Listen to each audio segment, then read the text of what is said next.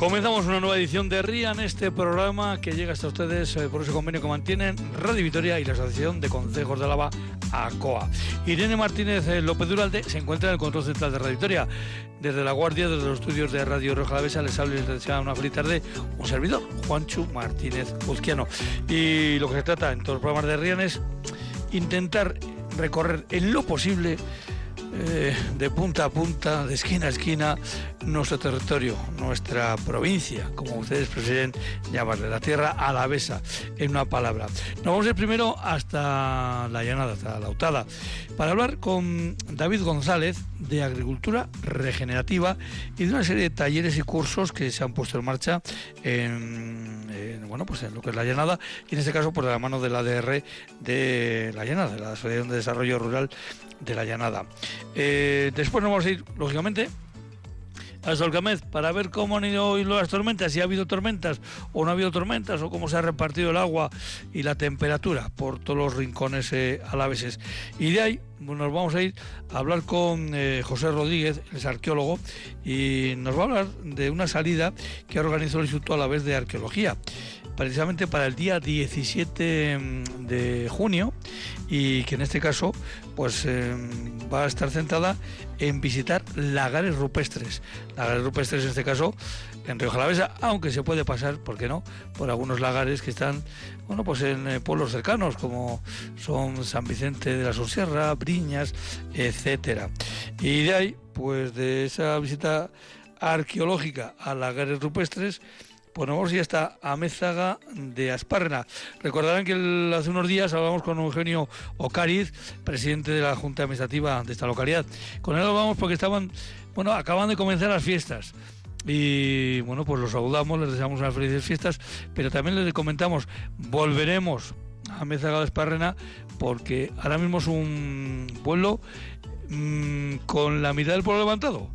Vamos, que están en obras y una importante obra de saneamiento que están realizando en esta entrañable localidad a la que desde luego algunos hoy la van a conocer, eh, telefónicamente hablando, radiofónicamente hablando, como ustedes prefieran, pero la vamos a conocer. Pero sin más, subimos, bajamos música y nos vamos a buscar nuestro primer invitado.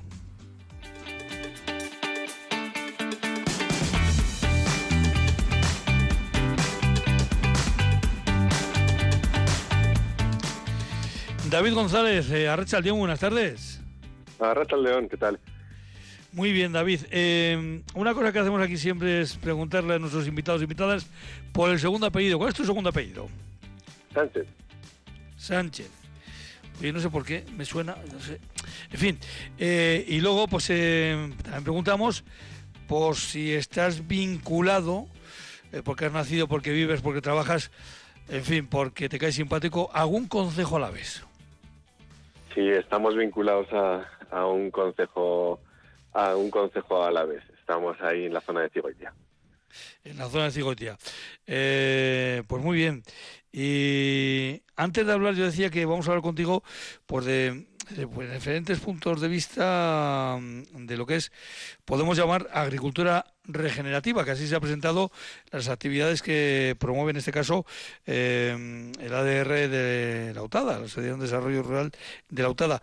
Eh, entonces él me decía, dice, bueno, contacta con, con David González de Sustrayac. Y yo creo que ese va a ser el primer paso que vamos a dar. Explicar qué es, qué es Sustrayac porque me parece que a partir de ahí va a ser mucho más sencillo que los eh, oyentes nos entiendan de lo que hablamos, ¿no? ¿Qué es Sustrayak? Bueno, Sustrayak Habitat Desync. Vaya, inglés que tengo, ¿eh? sí, pues somos una, somos una cooperativa mm. eh, que nos dedicamos a, a, impulsar pues, proyectos relacionados con la agroecología en nuestro territorio y en otros territorios, porque bueno, estamos trabajando a nivel de todo el Estado ahora mismo. Y bueno, por un lado está el acompañar a personas que se quieren incorporar dentro del sector, algo que estamos tan necesitados, ¿no? Hay gente que quiere comenzar un proyecto nuevo, pero lo quiere hacer desde una perspectiva un poquito más integral, ¿no? Pues incorporando diferentes diferentes patas y por otro lado también haciendo acompañando a personas productoras que son productores en, convencional, pero que deciden hacer un cambio hacia estos modelos basados en la agroecología, la agricultura regenerativa y a poder ser apostando un poco también por la diversificación de, los cultivos. Sois una cooperativa con centenares de trabajadores, ¿no? Estamos tres, tres, tres personas actualmente ah, trabajando. Entonces te puedo preguntar directamente, David, te puedo preguntar directamente, ¿tú quién es, el de las botas de goma o el de las botas de monte? a veces de goma, a veces de monte. Últimamente de goma, y eso nos alegramos, porque necesitábamos bien un poquito eso de esta lluvia que nos está viniendo. Digo eso porque hay una fotografía en esta página web que yo estoy consultando, eh, en la que hay una simpática fotografía, eh, decirlo así, que están los tres ah. socios. en medio tenéis a Lorena y Ever y David dan uno a cada lado. Eso, yo el de las botas de monte, el de las botas de goma es mi compañero Ever. vale, pues eso, eso es lo que queríamos eh, saber. Agricultura regenerativa, eh, una serie de seminarios, eh, de talleres que se llama también, como ustedes prefieran, que de forma eh, gratuita además se promueven, como digo, desde la UTADA, desde la Asociación de Desarrollo eh, Rural, con la colaboración. hay que, este puntualizar que, el organismo financiador en este caso es eh, la Diputación de Álava. Lo iba a decir, lo iba a decir eso. no, hombre, es importante también porque eh, yo estaba leyendo de, digamos, de eh, derecha a izquierda los eh, los que figuráis en el, en el mm, al, final del, del cartel, ¿no? Pero sí, es, es, es interesante este ese matiz que, que, que propones, porque claro, la primera cita es el próximo día 9, me parece, sí, sí, el, el 9, eh, en Ordoñana. ¿Y qué es lo que vais a proponer en este primero? Sí, pues eh, como, como bien dices, bueno, la idea es proponer una serie de talleres que sirvan a modo de sensibilización y pues dar a conocer pues diferentes herramientas que propone la agricultura regenerativa ¿no? y a nivel de nuestro territorio. Esto es un programa eh, que ya comenzamos el año pasado y está financiado por el Departamento de Cooperación de la Diputación de Álava.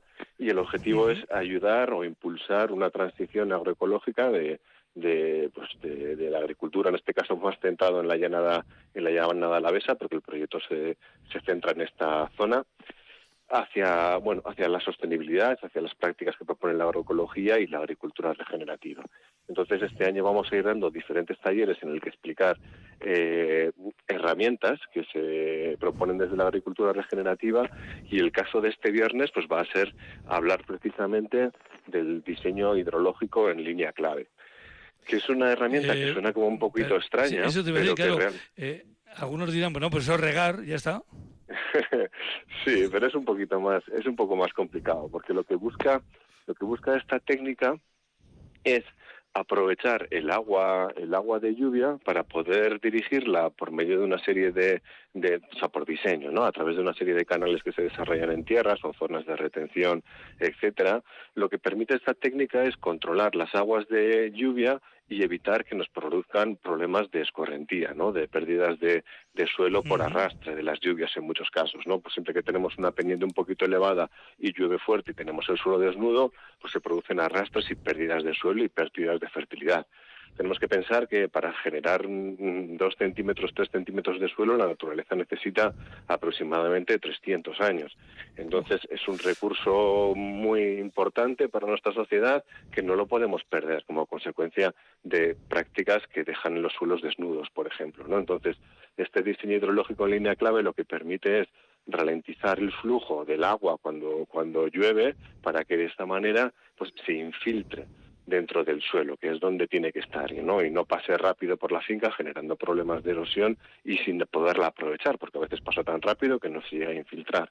Y esa es otra de las cosas importantes, ¿no? porque en la medida en la que podemos infiltrar el agua en el suelo, pues contribuimos también a que nuestros acuíferos se recarguen que en estos momentos en los que tenemos estas sequías o este año que está siendo tan tan complicado, pues es, es, un, es una estrategia pues muy interesante de cara a futuro porque si conseguimos recargar nuestros acuíferos y que nuestro en nuestro suelo pues pueda retener mayor cantidad de agua, pues eso va a permitir que nuestros cultivos también sean mucho más resilientes a todos estos fenómenos de la, de la sequía, ¿no? Por ejemplo, con todo esto del diseño hidrológico, pues se consigue por medio de esta retención de humedad pues se consigue incrementar los contenidos de carbono del suelo de humus, de fertilidad, ¿no?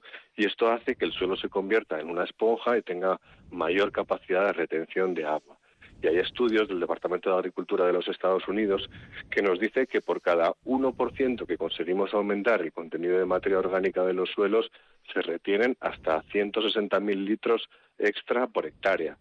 Y claro, en las condiciones en las que hemos estado el año pasado y lo que hemos tenido este año hasta que nos han caído estas lluvias, pues bueno, todo esto nos va a ayudar, pues lo que decía, ¿no? A que nuestros campos sean mucho más resilientes a todos estos problemas.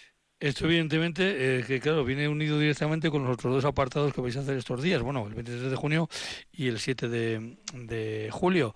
Eh, pero es cierto que ahora, ahora mismo que estabas comentando, este aprovechamiento, nunca mejor dicho, de, del agua que, que, no, que, podemos eh, obtener, hace que Mira, me ha recordado una frase ya de, hace ya bastantes años eh, de un viticultor veterano, eh, cuando, pues recuerdo que hace, eh, pues más de 30 años, ¿no? igual estamos hablando hace 35, eh, casi 40 años, pues eh, hubo una moda de, de, eh, em, de, los abonos que se echaban en la viña, eran de, de esos compuestos granulados, para que nos entiendan, que decían algunos viticultores veteranos, dice, pero es que esto está apelmazando la tierra no no no hay hueco no no está esponjosa precisamente lo que decías tú no eh, esto es fundamental que la tierra esté esponjosa para que pueda eh, pues eso eh, adquirir todo lo que le, le puede llegar humedad los abonos cualquier cosa no pero es, es muy importante que la tierra esté en esa situación de de poder absorber algo no Claro, eso es lo que buscamos por medio de todas estas técnicas, ¿no? Tratar de volver a convertirlo en una esponja. Sin entrar igual en demasiadas cuestiones técnicas para que la gente no se nos aburra, pues cuando, cuando fertilizamos químicamente un suelo y estamos aportando extra de nitrógeno, realmente los microorganismos que están en el suelo tratan de compensar este nitrógeno que hay con carbono que ellos necesitan. Entonces, ¿este carbono de dónde los traen? Pues de la materia orgánica que tiene que tiene el suelo. Entonces, de esa manera, pues consume las reservas de carbono que tiene el suelo y lo perdemos, con lo cual esta estructura esponjosa y esta estructura aireada que permite el tener esa materia orgánica, ese carbono, lo perdemos y el suelo se va pelmazando. Entonces, en base a, o sea, según vamos añadiendo año tras año estos fertilizantes químicos de síntesis, realmente pues estamos hipotecando nuestro futuro porque nuestros, nuestras reservas de, de carbono del suelo se van perdiendo y estamos viendo pues como pues cada vez está disminuyendo el contenido de materia orgánica de los suelos, ¿no? Entonces, esto es por lo que apostamos, por revertir todo este proceso de destrucción de la estructura del suelo e ir en, en una dirección contraria, es decir, de incrementar el contenido de materia orgánica, con ello también incrementar la fertilidad del suelo e incrementar su capacidad de almacenamiento de agua, que es algo fundamental de cara al futuro. Y esto viene directamente relacionado, como hemos dicho, con la jornada del 23 de junio, ¿no?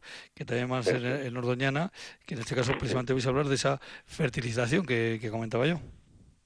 Claro, eso es. Pues eh, bueno, estos seminarios la idea es pues que los agricultores se acerquen pues para conocer todas estas técnicas que, muchas veces son muy desconocidas y, bueno, pues veremos también pues casos prácticos y, ejemplos de personas que ya están utilizándolas e implementándolas a modo de ver de que bueno, pues que son unas técnicas pues que, son muy interesantes y en este caso esta segunda jornada sí que estaría más relacionada pues con entender pues, cómo son los procesos del suelo y cómo podemos eh, caminar hacia una fertilización que mejore el suelo y no no piense solo en la planta ¿no? y en las necesidades de la planta sino que desde un punto de vista de alimentar el suelo para tener un suelo sano y que ese suelo sano sea el que el que alimenta realmente a nuestra planta y a que, crezcan fuertes y, vigorosas. Eh, David, ¿qué es la técnica Hadan? bueno, son una serie de fermentos que nos vienen de que nos vienen de Corea y que son muy interesantes a la hora de pues capturar y reproducir microorganismos que se encuentran en la naturaleza pero que son especialmente pues benéficos para, para las plantas, ¿no? Entonces, por medio de estas técnicas y otras y otras que veremos en, en esta jornada, pues veremos cómo podemos pues, capturar pues en microorganismos que son súper interesantes para las plantas como las micorrizas, ¿no? Las micorrizas que son esos hongos que, eh, que se unen a la raíz de la planta en, un proceso de simbiosis que hace que de alguna forma pues como si es como si la planta pues multiplicara sus raíces no y se puede extender por el suelo entonces de esta manera pues es mucho más fuerte a la hora de poder conseguir nutrientes que están más alejados y la planta puede crecer mucho mejor no entonces pues veremos como hay un montón de, de todo este tipo de fermentos y de biopreparados que lo que nos permiten es hacer una fertilización que mejore las condiciones del suelo y de la planta también.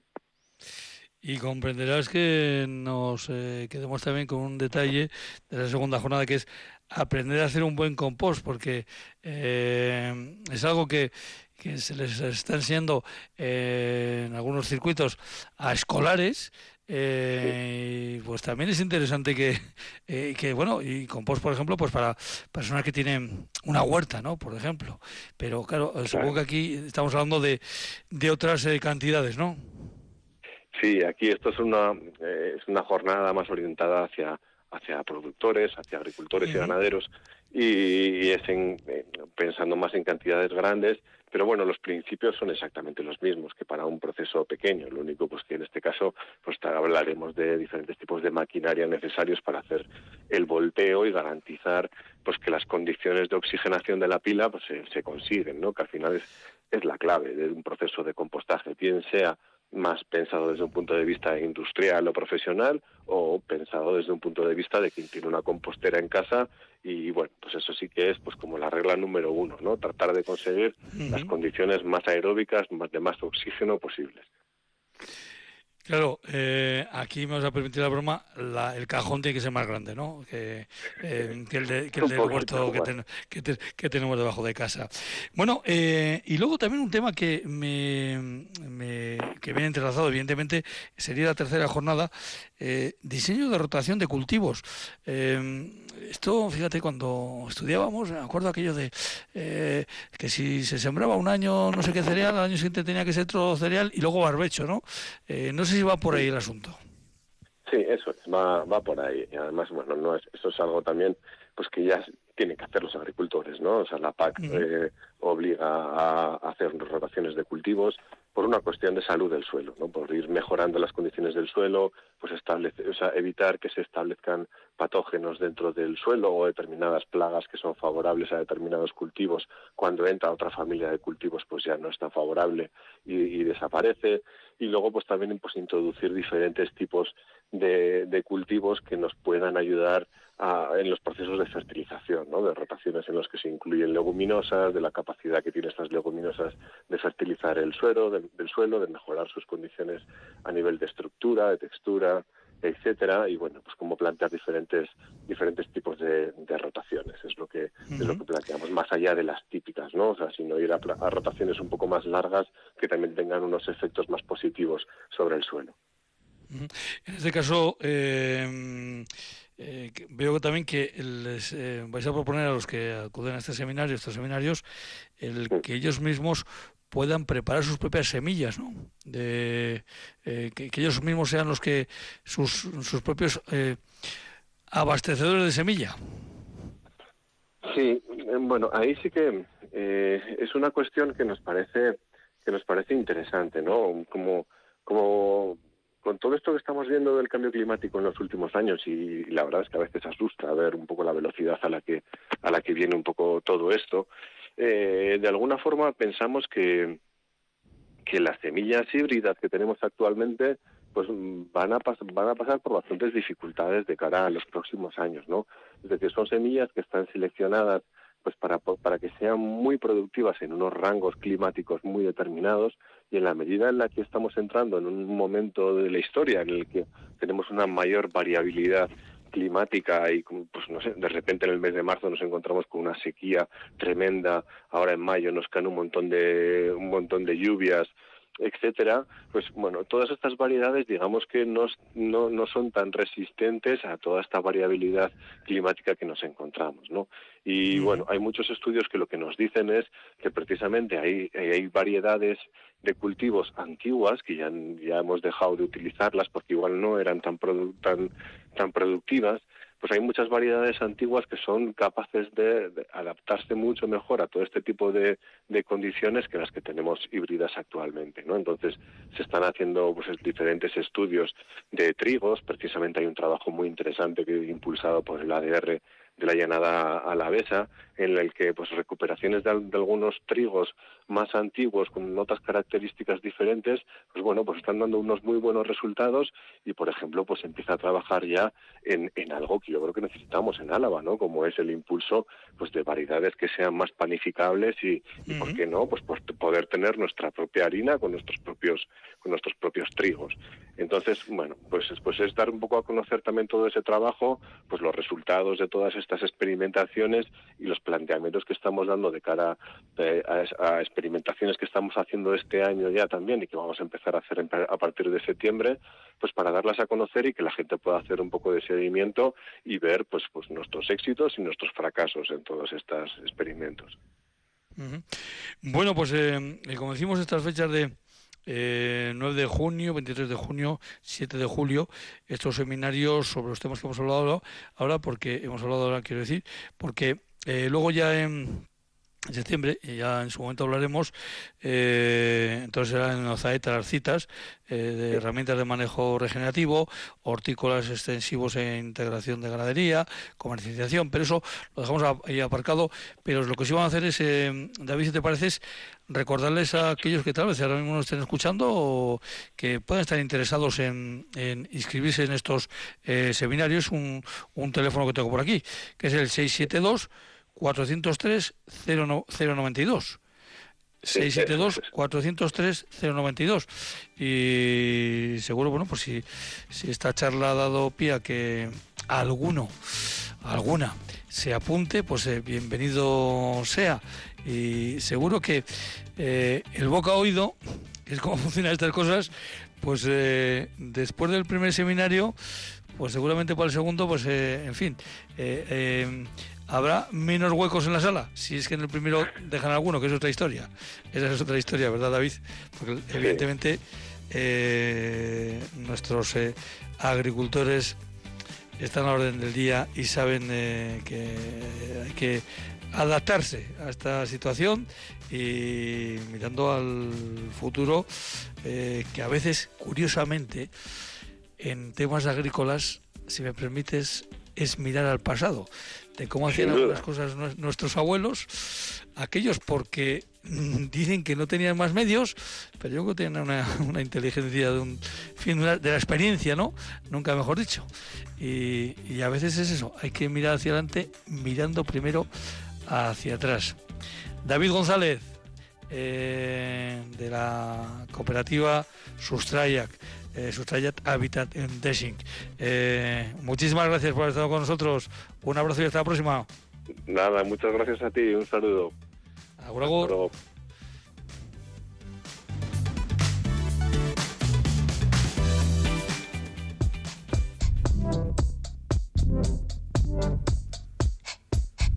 Eguraldia, orain eta hemen.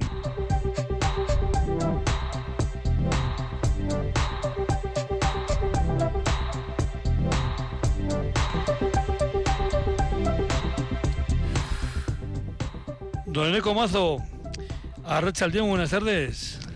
Arrachaldeón, ¿qué tal? Eh, Hoy hemos tenido tormentas en Álava.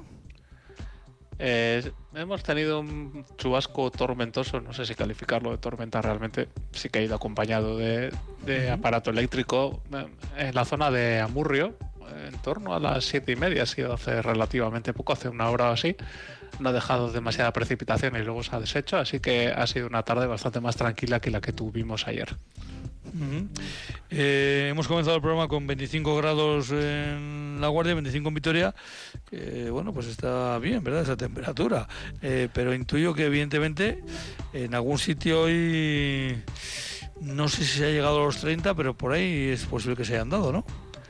Eh, sí, en general en, lo que es eh, gran parte de Álava, la vertiente mediterránea alavesa, hemos rondado los 28-29 grados de temperatura máxima, sin embargo, en la vertiente cantábrica y por efecto del viento sur que ha soplado durante la mañana, pues ha subido bastante más la temperatura. Y de hecho en la estación de Gardea hemos tenido la temperatura más alta de la red con 33 grados, así que una temperatura totalmente veraniega. Casualmente también hemos tenido la temperatura máxima más baja de la red en la estación de Herrera, que es la estación más alta que tenemos y por tanto pues suele dar la temperatura máxima más baja, que ha sido de 21 grados. Así que incluso en zonas de montaña hemos superado los 20 grados y hemos superado los 30 en la zona cantábrica, así que un día pues bastante veraniego. ¿Y para mañana qué nos puedes contar? Pues mañana vamos a amanecer un poco como hemos amanecido hoy, con algunas nubes medias y altas, pero con claros bastante amplios. Sin embargo, mañana eh, las nubes van a ir ganando terreno y de cara a la segunda mitad del día el cielo va a estar bastante nublado. Eh, casualmente para mañana no esperamos eh, precipitaciones de importancia, quizás algún chubasco durante la tarde-noche, pero esa entrada de nubosidad pues va a tener el efecto de hacer que, no se formen unas tormentas especialmente desarrolladas. Eh, vamos a tener por ello un descenso de las temperaturas ligero en la zona eh, mediterránea, vamos a pasar pues de 28-29 grados de máxima que hemos tenido hoy a unos 26-27 debido a la mayor nubosidad. Sin embargo, el viento del sur va a soplar un poquito más fuerte y eso va a hacer que las temperaturas en la Cantábrica se mantengan en valores parecidos, así que vamos a volver a superar los 30 grados en el Valle de Ayala. Bueno, pues eh, es verano, eh, o casi casi, así que... No, no, no, ya sé que... Ya eh, pero bueno. meteorológico sí, porque meteorológico los meses son compactos, no es a mitad de mes. Entonces junio, julio y agosto son los meses de verano para las climatologías, para decir que el verano ha sido cálido, ha sido frío o ha sido lo que sea. Se usan los meses de junio, julio y agosto. Enteros. Bueno, digamos que para los profesionales sí que es, para vosotros, eh, para los eh, ciudadanos, digamos, del de, resto, pues es todavía hasta que llegue el 21, más o menos. Pues, primavera eh, astronómica. Habrá, habrá que esperar. Pues nada, Eneco, mañana volvemos a charlar, vamos a hablar del tiempo y vamos a ver si no, no, pues eh, a dónde llegamos mañana con esas temperaturas y a ver también cómo se va desarrollando esta, esta semana tan, eh, bueno, con estos días eh, ya sabíamos que iban a tener, ¿verdad? Sus, sus idas y venidas, que iban a tener sus ciertas inestabilidades y sorteo puro de dónde podía caer el agua. Eh, Eneco, un abrazo, Viararte, agur, agur. Un saludo a todos, agur.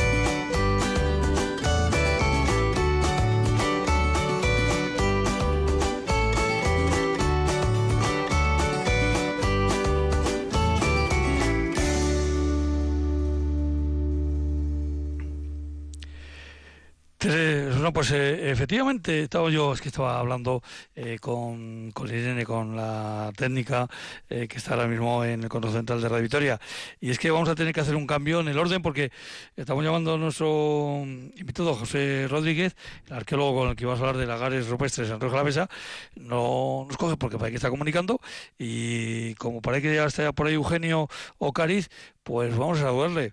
Eugenio, Arracha León, buenas tardes. Arracha León. ¿Qué tal fueron las fiestas? Bueno, pues bien, bien, digamos sin, sin problemas y, y, los de siempre, como dice el otro. Tampoco es que seamos muchos como para reunir a grande, gran gente. Pero bien, bien, muy agradable todo. Pero bueno, dentro de lo vuestro, pues eh, ya estuvisteis disfrutando eh, todos juntos, que eso es lo, lo importante.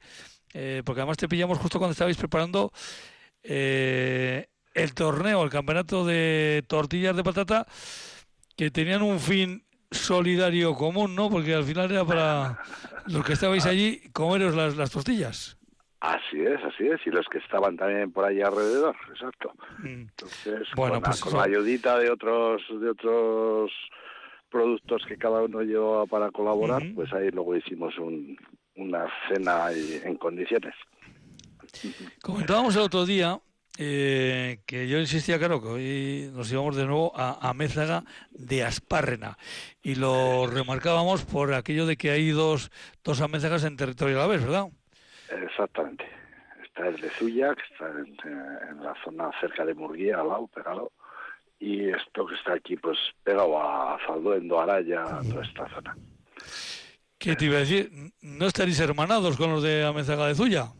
No, en principio no, pero bueno, algún, algún detalle ha habido y alguna, alguna historia, pues no sé, cuando hacían el, el- la prueba mundial de ciclocross, ya que uno de los campeones era la mesa Hombre. suya, Sí, sí. eso es, pues eh, algún ciclista ya se presentó aquí preguntando por dónde estaba el circuito, pero bueno, ¿qué le vamos a hacer?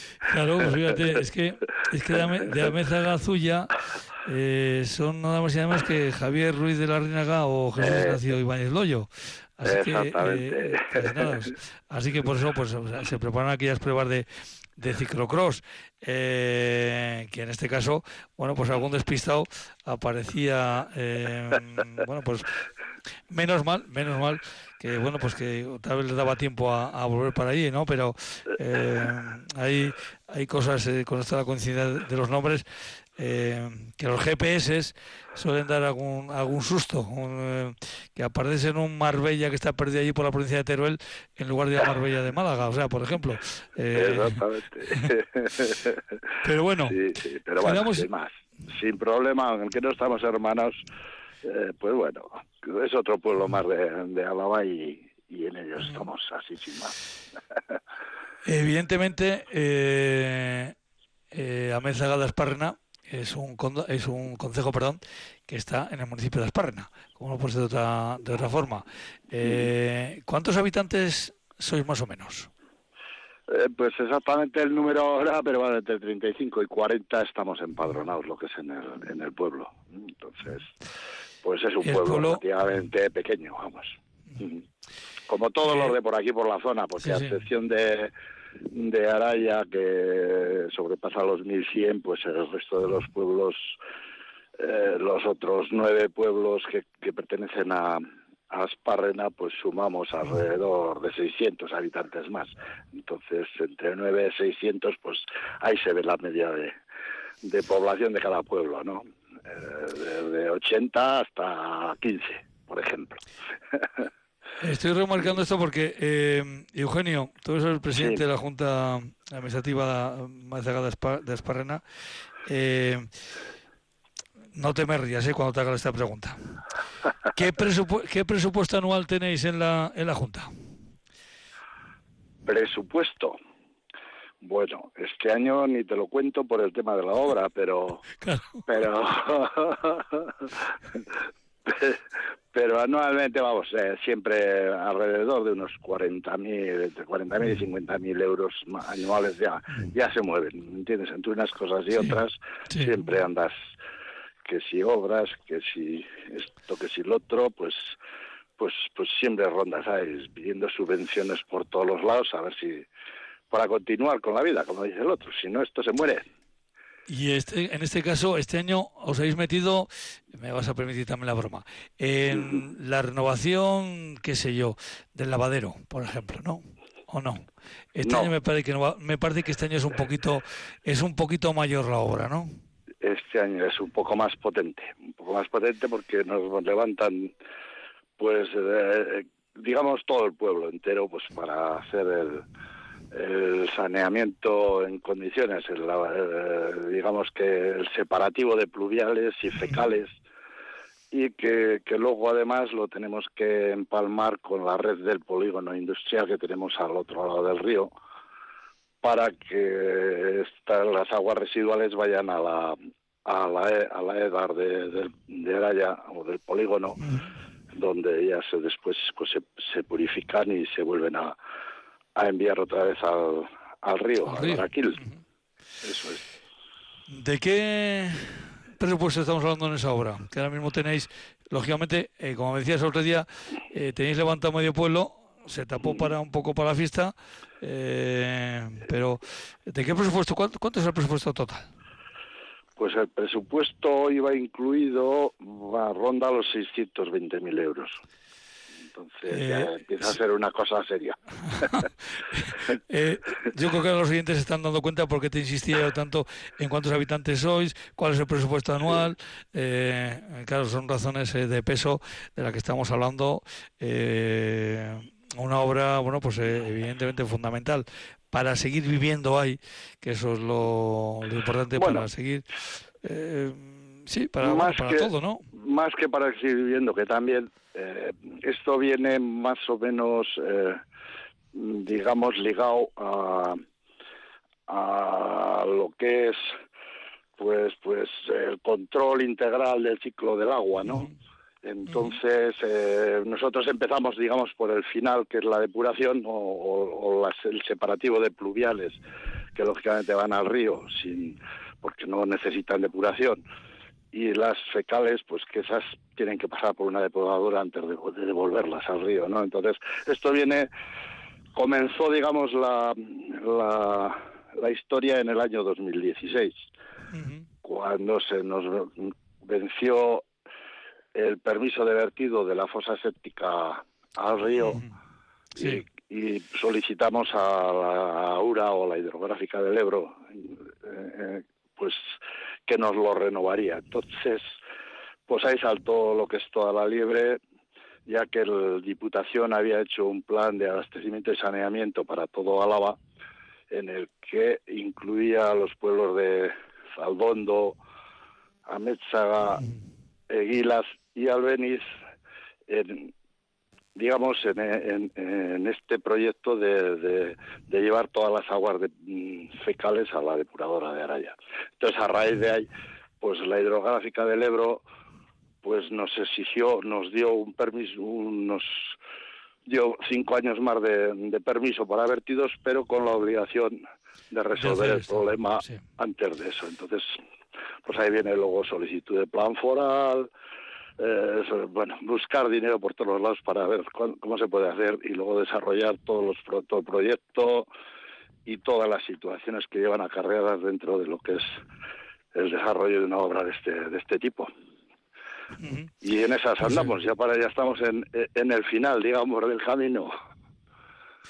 Que entre otras cosas, bueno, pues por la forma que tenéis ahora mismo la, digamos, eh, las calles del pueblo, pues estaréis eh, deseando, como no puede ser de otra forma, que, que, que esto concluya. Eh, Eugenio, Dime. ¿cuánto tiempo llevas tú en la Junta eh, de Amezaga de Esparrena? Pues de presidente llevo 10 años, ahora hará en noviembre 10 años. O sea, dos, dos legislaturas y media ya. Ya llevo unos años. ¿Y fuiste directamente al presidente o ya habías pasado por vocal? No fui directamente a presidente, sin más. Sin, Bueno, pues sin- eh, al sin anteriores situaciones de, de actuación en la Junta. Eh, yo creo que estás, eh, y además sobre todo hacemos mucho hincapié en este programa, como no puede ser de otra forma. eh, este, este paso adelante, que lo da uno más o menos voluntariamente, porque claro, son los vecinos los que te, los que te colocan ahí, eh, eh, es algo eh, de una generosidad que yo creo que aquellos que vivimos en, en otras situaciones, de pueblos más grandes o incluso en la ciudad, eh, creo que no somos capaces de apreciarlo, ¿verdad? Pues pasa bastante desapercibido, sobre todo en los grandes núcleos de población. Pues que yo creo que no, bueno, yo de hecho he vivido en Vitoria muchos años y, y no conocía esta realidad de, de los pueblos, de los concejos y de su funcionamiento y pues pues cómo cómo cómo cómo es la vida eh, realmente en un pueblo si, si vives en, eh, en una gran población, pues pues no, no, no lo consideras, vamos, no entra ni dentro de, de las preocupaciones, digamos. Creo que es bastante desconocido, a excepción de- del sitio donde te toca, vamos, no, hay- no hay eso, pero claro, como el- 80% de la población de Álava pues se, se incrusta, digamos, en Vitoria y alrededores, pues pues lógicamente pues es algo que pasa desapercibido. Entonces, pues los cargos de, juntas administrativas y tal normalmente suelen ser sin remunerar, entonces toda la dedicación es por amor al arte, como dice el otro. Y, y, cada vez se complica más porque con las nuevas tecnologías eh, nos han metido lo de los certificados electrónicos y muchas otras situaciones que, que ahora hay que meterle un montón de horas que antes no había que meter y lógicamente las, las financiaciones siguen siendo las mismas. Yo creo que eso habría que retocar un poco porque para buscar dinero no las vemos y no las deseamos. Ese es un tema complicado y, es que ahora ocurre en muchos de nuestros consejos, en muchos de nuestros pueblos, eh, que se está, por ejemplo, pues qué sé yo, buscando a ver qué va, quién va a hacer de fiel de fechos, a ver quién se maneja mejor con la informática, porque ya no es el, levantar hasta, sino que lo que eh, eh, es meterse en estas plataformas eh, que para que, bueno, pues yo lo digo con sinceridad, yo que estoy ya por encima de los 60 y eh, pues Yo ando ya, ando, ya rondando eh, los 69, así que... Bueno, yo un poquito menos, pero eh, eh, con estos líos informáticos, pues mira, eh, yo, en fin, eh, los, los, suelo solventar con, con, mis hijos que son mucho más jóvenes que yo. Eh, así, así de, de, claro. bueno, pues. Eh, aquí, aquí, aquí, vamos a, a, fallo, acierto, fallo, acierto, y así poco a poco nos vamos enterando de cómo funciona. no hay otra manera, porque es que realmente, pues con las nuevas leyes y todas estas eh, que obligan al trato con las administraciones superiores a través informáticamente, ¿no? Pues, pues lógicamente, pues no, no, no tratan lo mismo a un ayuntamiento de 300.000 habitantes con todas las posibilidades de financiación que tiene y de organización y de y de todos los sistemas que puede que puede dotarse pues un pueblito de estos pues no tiene absolutamente nada y lo tienes que hacer de buena voluntad y eh, se te permite el mismo fallo que ellos. Te quiero decir que que, que, que, nos han metido en un saco que, que personalmente creo que no deberíamos estar. Pero bueno, es así y nos tenemos que adaptar. Bueno, pues yo lo que voy a hacer ya para terminar, eh, eh, aparte de darte las gracias, Eugenio, por supuesto, es recomendar a los, eh, a los oyentes que, eh, pues no sé, cuando vayan a, oye, vamos a ir a ver el dolmen de Guilaz, el dolmen de Aizcomendi, o vamos a ir a pasar el día, qué sé yo, a Zalduendo, eh, o vamos a ir ahí al Ventorro, ahí de, a lo de Román de San Millán, de San Román de, San Millán, pues se den una vuelta por Amézaga de Asparrena, que también tiene su, su visita, ¿verdad, Eugenio? Exactamente, todo, todo hay. De hecho, hay un, proyecto que está ahí, eh, pues promocionando por parte del ayuntamiento y los consejos que nos toca y, más, pues, pues para hacer un recorrido desde el castillo Marutegui, la visita a las fábricas viejas de, de, Ajuria y pasando por Amézaga, pues llegar a la visita, pues al al dolmen de Guilar, realmente. Entonces, pues eso está en, en previsión, en proceso y, queremos llevarlo a cabo. ¿Cuánto pues tardará? no lo sabemos. pero... Eso es importante. De todos nos has, nos has citado unos puntos claves ahí, ahí Marutegui. Eh, ya se me, fíjate, ya no sé por qué en, la boca se me empieza a hacer. Ay, en fin. pues eso se, se, está recuperando tanto, pues se intenta recuperar tanto las canteras como la fábrica vieja, como el castillo y, todos los, los temas que quedan entre pues en ese camino digamos entonces pues tardará pero yo creo que lo haremos Eugenio, un abrazo y muchísimas gracias por tu por atendernos. Lo mismo, Juancho. Agur, agur.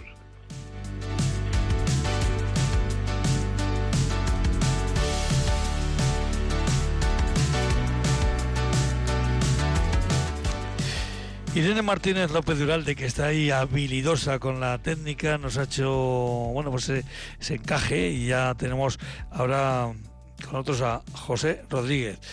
José, Arracha el León, buenas tardes. Arracha el León, buenas tardes.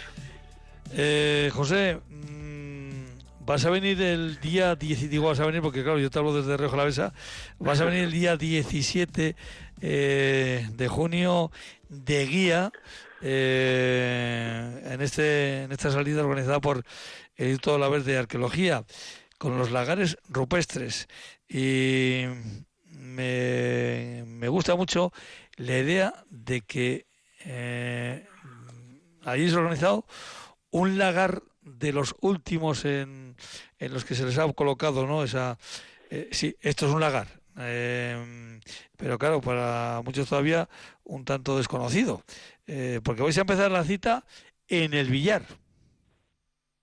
Eso es correcto. Sí, vamos a empezar la, la visita en, en, un lagar, pues bueno, como bien dices, que igual no, no es tan conocido como los, los grandes complejos de, de la Bastida, pero que, eh, que tiene muchísima información histórica. Eh, después de la, de la excavación que hicimos en 2022, y lo, lo, conocemos bastante bien. Entonces, eh, pues vamos a aprovecharlo, vamos a aprovecharlo y vamos a comentar las, las nuevas tendencias que hay en la investigación, las nuevas pistas que tenemos para entender estas instalaciones, que no siempre es fácil entender su, su desarrollo histórico y su funcionamiento.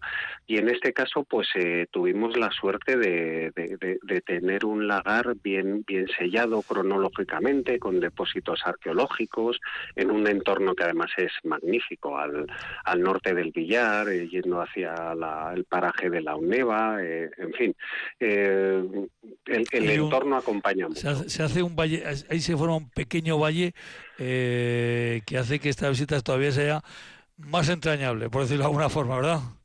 Eso es, sí, es, es, es una delicia el, este paraje, sí, porque además tenemos el, perfectamente acompañado, digamos, lo que es el, el lagar rupestre de, de, de un paisaje tradicional de, de viñedo, de, aterrazamientos antiguos que quedan, incluso de una regadera que sabemos que ya estaba funcionando por lo menos, y no sabemos cuánto antes en el, en el siglo XV, en fin, que, que, que, además del lagar vamos a comentar varias cosas de, de, de agricultura y de paisajes tradicionales.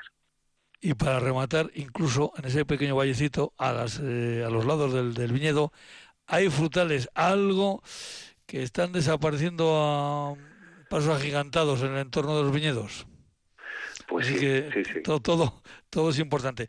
Este eh, denominado de San Vicente eh, tiene además en su tiene en su historia eh, muchas curiosidades, ¿no? Porque eh, ahí, como bien decías, eh, ha habido información porque la persona que lo que descubrió o que intuyó él que podía ser un lagar o algo parecido, lo que hizo es en lugar de empedrar escabaleres levantar el teléfono y rápidamente llamar donde hay que llamar, ¿no?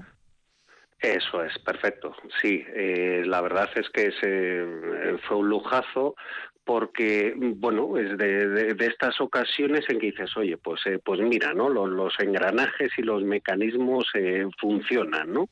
De, desde el ayuntamiento del Villar, el, el alguacil, eh, Toño en concreto, uh -huh. a, lo primero que hizo al ver una posibilidad de, una, de, una identificación nueva, de una instalación, fue avisar al, al Museo de Arqueología, el Museo de Arqueología se puso en contacto con nosotros y y, y, y, cuando todo iba para adelante con la intención de hacer eh, esa, esa, investigación histórico-arqueológica, pues nos encontramos con, con, un problema muy gordo que se llama, que se llama eh, COVID.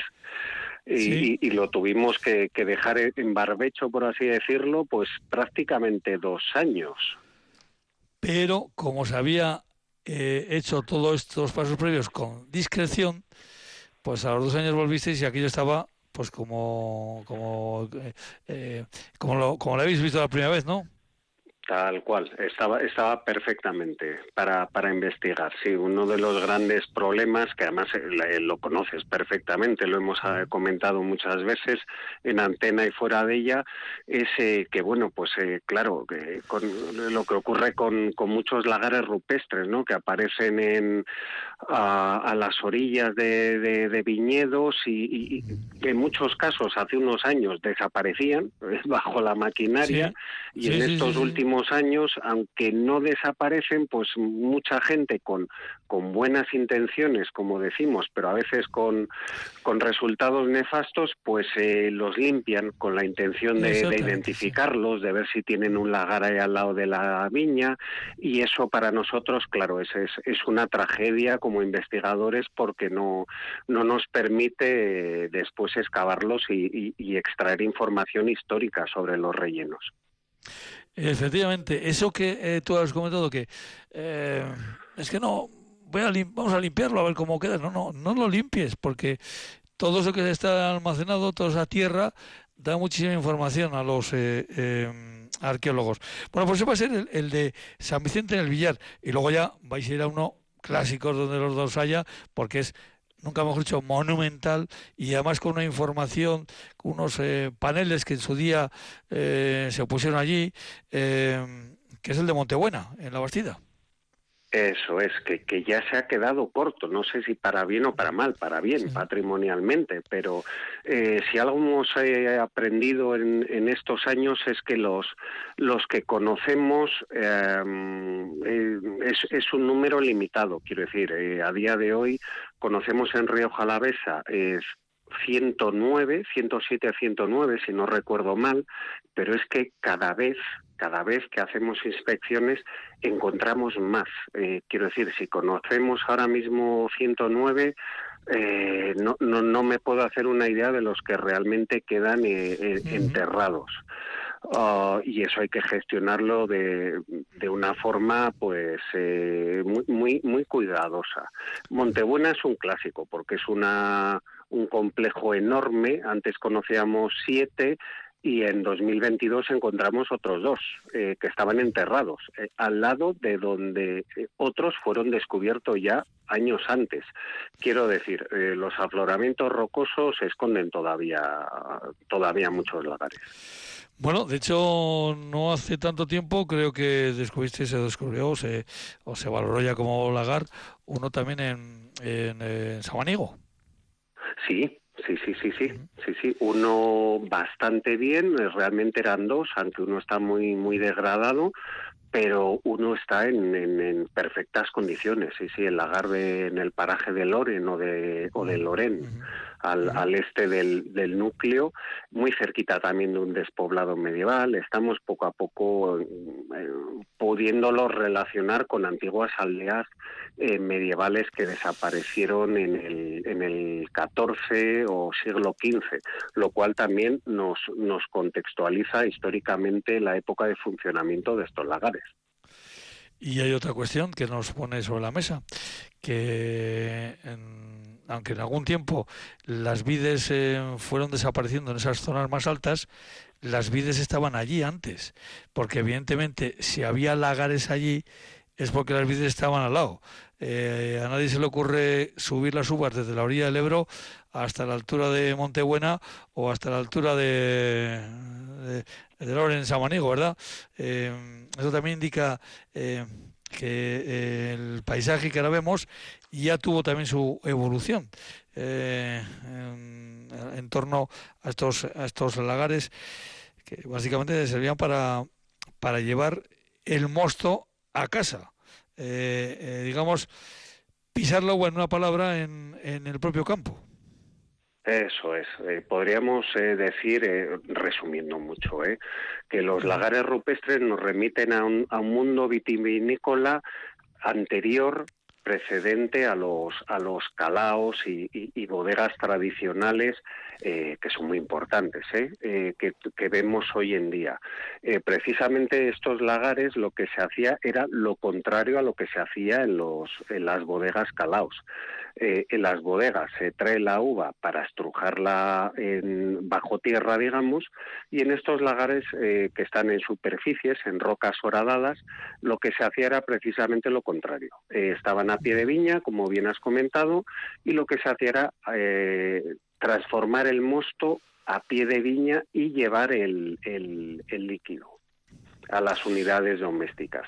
Eh, todo ese mundo se va a perder entre el siglo XIII, XIV y XV ya definitivamente, salvo excepciones, porque bueno, cualquiera puede pisar en, en su viñedo hasta ayer prácticamente, pero digamos que esa forma... se hacen, se hacen eh, de vez en cuando algunas, eh, digamos, exhibiciones, por decirlo de alguna forma.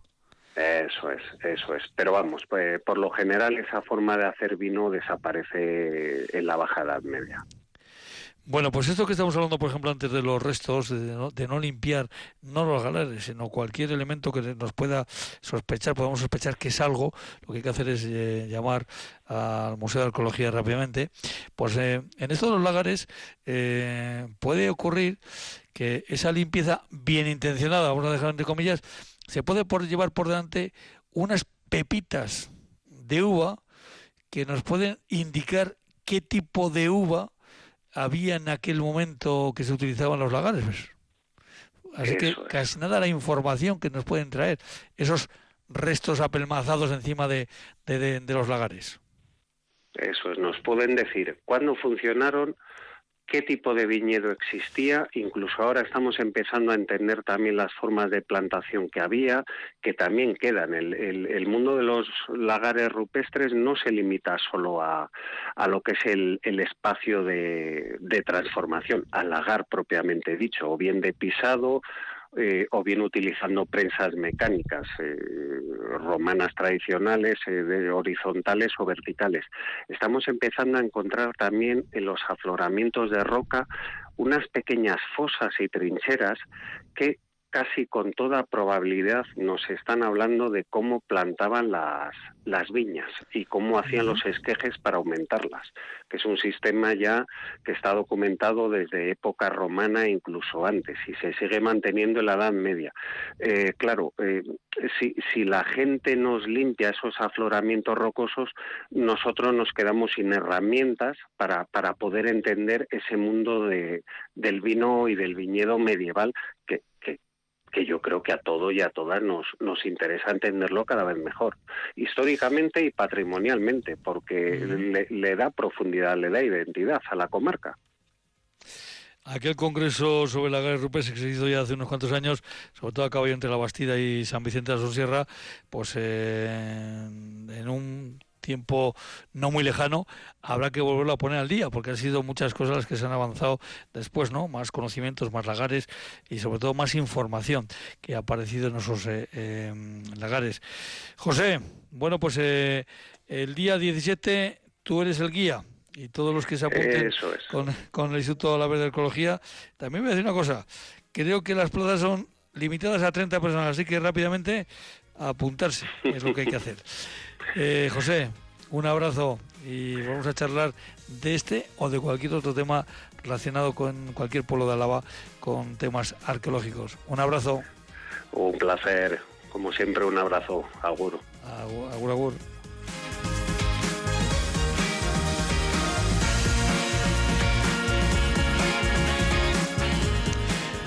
Bueno, por Irene Martínez López Duralde ha llevado a buen puerto esta nave que se llama Rian y que en este 6 eh, de junio pues hemos cumplido un programa más, un programa que llega hasta ustedes por ese acuerdo que mantienen Radio Vitoria y ACOA, la Asociación de Consejos de Álava. Así que en este caso, pues mañana a la misma hora también espero contar con Inés Martínez López eh, Duralde en el control central de la Victoria, pues desde la guardia de los estudios de Radio Roja Lavesa les hablará eh, un servidor, Juanchu Martínez Esquiano. Hoy lo que hago es desearles una feliz noche. Agur, agur.